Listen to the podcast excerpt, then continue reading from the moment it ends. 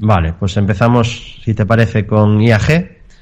Bueno, es una compañía que, que por fin está rebotando, ¿no? Lo que sí que hemos dicho, y, y, viene bien seguir recordándolo, es que el problema que tiene es que hay muchos inversores pillados a precios superiores y eso siempre suele generar presión bajista, ¿no? Porque desgraciadamente es como actúa o actuamos los seres humanos, salvo que ya llevemos mucho tiempo en bolsa, eh, que es comprar a un precio y no querer perder dinero, con lo cual si tú compras a 8 o a 7 y baja a 1, pues lo que estás deseando es que suba para vender, que suba a tu precio de compra. No tiene ningún sentido luego a la hora de, de ser un buen inversor y de hacer una buena gestión del riesgo y operar como es correcto, es decir, tener reglas claras que te marquen entrada y reglas claras que te marquen salida, donde tu precio de entrada no es lo importante o no es la clave, ¿no?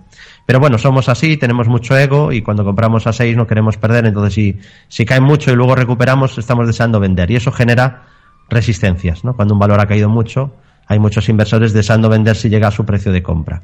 Dicho esto, pues ahora sí que por fin tenemos mejora. Es verdad que, que la mejora viene desde una zona de soporte importante, porque a finales de 2020 fue capaz de hacer un pequeño doble suelo en niveles de 0,96 y no 0,98, perdón.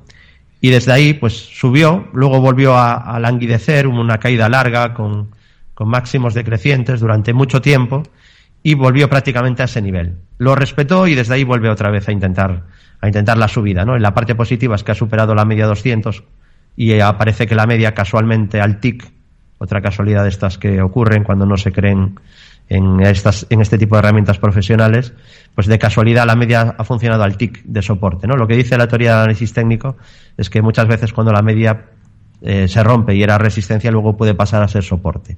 Y desde ahí pues se está rebotando. ¿Qué problema tiene?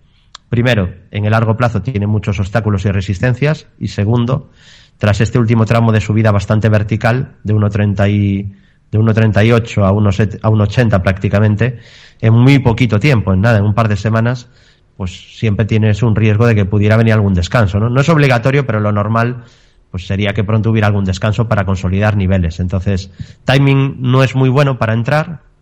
Eso sí, que creo que hablaba de stops, el primer soporte no nos lo podemos inventar, está donde está, que es el mínimo de hace muy poco tiempo. Lo que pasa que pasó poco tiempo, pero pasó, pasó mucho en subida, ¿no? La, el porcentaje de subida sí que ha sido fuerte y por lo tanto queda lejos en, en cuanto al precio, que sería 1.3840.